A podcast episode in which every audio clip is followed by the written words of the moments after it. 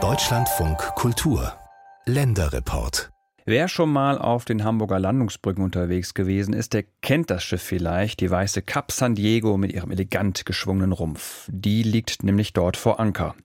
Seit Anfang der 1960er Jahre ist das Schiff im Dienst und es ist damit das älteste Frachtschiff der Welt, das noch im Originalzustand erhalten ist. Heute ist es ein Museumsschiff und fährt nur noch ab und an.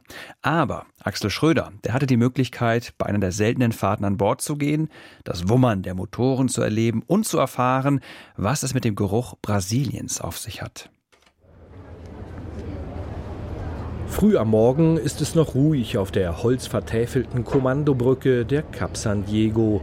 Noch liegt das historische Frachtschiff Baujahr 1962 an den Hamburger Landungsbrücken. Von der Brücke aus überblickt Kapitän Birger Möller die weißen Aufbauten, die Kräne und Ladeluken des Schiffs, knapp 160 Meter. Hier auf diesem Schiff ist ja noch ein älteres, da ist nur das auf der Brücke, was man wirklich braucht. Das Steuerrad, Radargerät, Maschinentelegraph und wichtig immer die großen Fenster zum Rausgucken.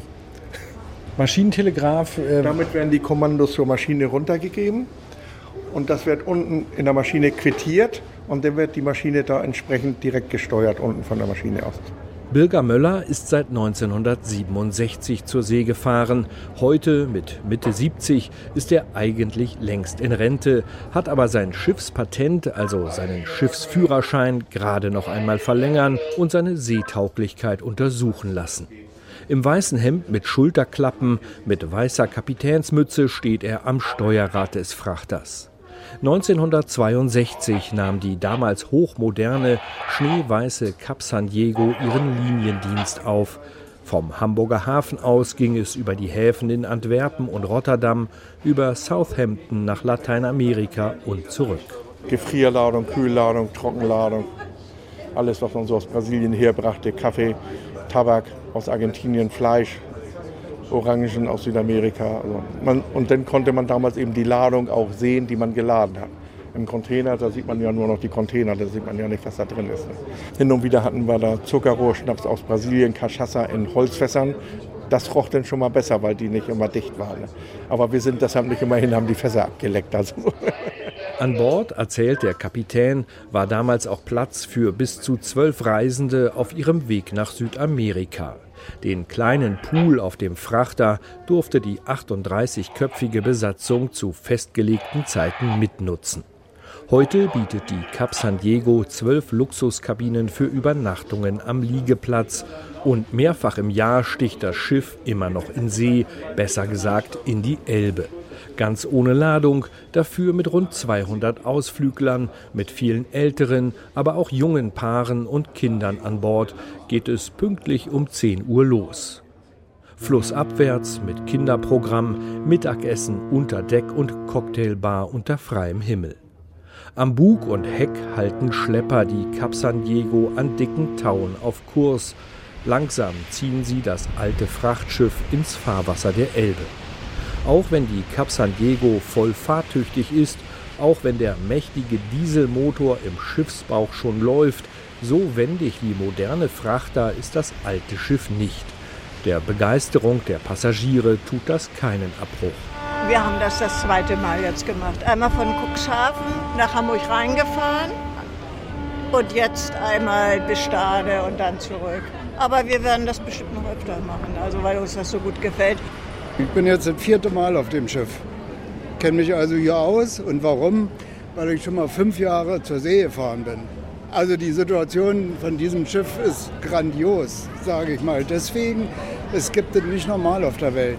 Es ist einmalig. Tatsächlich ist die Cap San Diego das weltweit älteste Frachtschiff dieser Größe, das noch voll funktionsfähig ist. Mittlerweile sind die Schlepper abgedreht, der Frachter fährt aus eigener Kraft.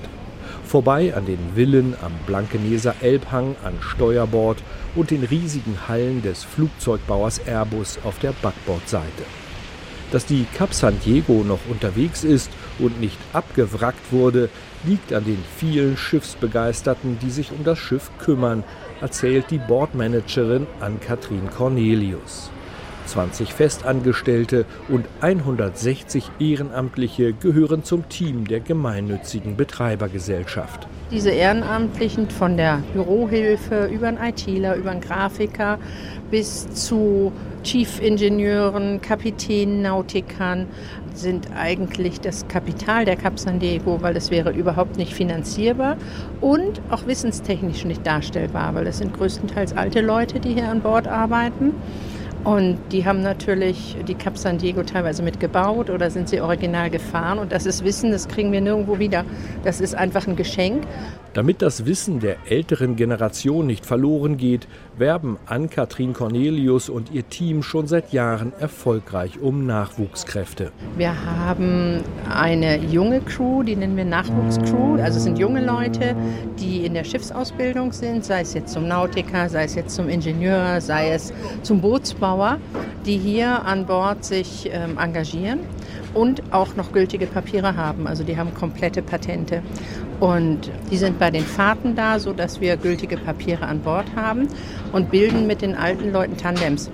In diesen Tandems lernen die Jungen von den Alten, um deren Wissen zu erhalten.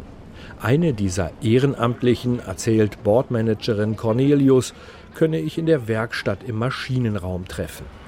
Über steile Metallstufen geht es nach unten in den Schiffsbauch. Immer stickiger wird die Luft, immer lauter dröhnt der Dieselmotor rund drei Meter hoch, zehn Meter lang, schwarz lackiert. Gerade überwacht Konrad Junghäni den Koloss, wie der Rest der Besatzung in rotem Overall mit Cap San Diego Schriftzug. Seit 1970 war Konrad Junghäni auf dem Schwesterschiff unterwegs. Das ist ein MAN-Motor, der ist 1961 gebaut worden und es hat neun Zylinder, 68.000 Liter Hubraum, Leistung bei 180 Umdrehungen 11.650 PS. Verbrauch 24 Stunden, 40 Tonnen Schweröl. Seit drei Jahren gehört er mit zur Crew, kümmert sich regelmäßig um die alte, aber immer noch geschmierte Technik. Der Maschinist zeigt den Weg zur schiffseigenen Werkstatt. Dort hebt Kaja Brunslev mit einem Flaschenzug eine schwere Edelstahlzentrifuge aus ihrer Halterung, kratzt mit dicken Arbeitshandschuhen und einem Spachtel tiefschwarze Rückstände ab. Ja, das ist halt quasi so ein Reinigungssystem für das Öl hier. Und das sind die ganzen Ablagerungen, die man quasi nicht in dem Ölkreislauf haben möchte. Kaya Brunslev ist Ende 20, hat Maschinenbau studiert, arbeitet jetzt für die Hamburger Berufsfeuerwehr. Was fasziniert Sie an der Arbeit auf der Cap San Diego? Ach, alles eigentlich, dass man hier einmal alles technisch sieht, mal anfassen kann, mitmachen kann. Auf dem Weg zur Brücke, auf dem zweiten Oberdeck, sitzen einige der Veteranen auf schattigen Holzbänken. Einer von ihnen ist Walter Schröder. Er war dabei, als die Cap San Diego gebaut wurde und erinnert sich noch gut, mit welchen Gefühlen er in den 1960er Jahren auf den Weltmeeren unterwegs war. Wenn man von Europa mit dem Schiff nach Brasilien fährt, dann hat man Gerüche von Europa in der Nase. Und dann hat man acht, neun Tage schöne frische Luft und vier bis fünf Tage vor Brasilien fängt der Duft von Brasilien an und tanzt in unsere Nase. Und je dichter wir kommen, je höher sind die Erwartungen, was wir dort an Land erleben. Nicht 24 Stunden wie heute, sondern vier bis fünf Tage hat es damals gedauert, das Schiff zu entladen und neue Ladung an Bord zu nehmen. Viel Zeit für Landgänge, für die Kultur der fernen Länder, für neue Bekanntschaften. Für ihn, sagt Walter Schröder, war es die schönste Zeit seines Lebens. Wir waren immer stolz, wenn wir im Hafen gelegen haben, die schneeweißen Schwäne mit dem roten Schornstein. Die waren auch immer in einem hervorragenden Pflegezustand, innen und außen. Fünf Stunden dauert die Ausfahrt bis nach Stade und wieder zurück, die Elbe aufwärts. Die Passagiere dösen auf den breiten Bänken, zufrieden mit dem Ausflug für Kind und Kegel. Nein, das ist nicht nur aus Liebe zu meinem Mann, sondern auch, weil ich selber einfach unheimlich gerne hier auf dem Schiff bin und das ganz toll finde.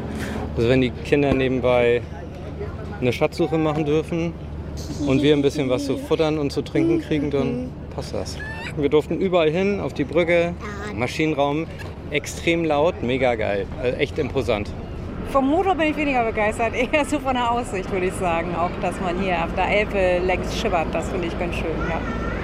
Da schippert sie hin, die Cap San Diego, das älteste noch funktionstüchtige Frachtschiff der Welt. Und wer will, der kann mitfahren. Einmal Hamburg-Stade und zurück.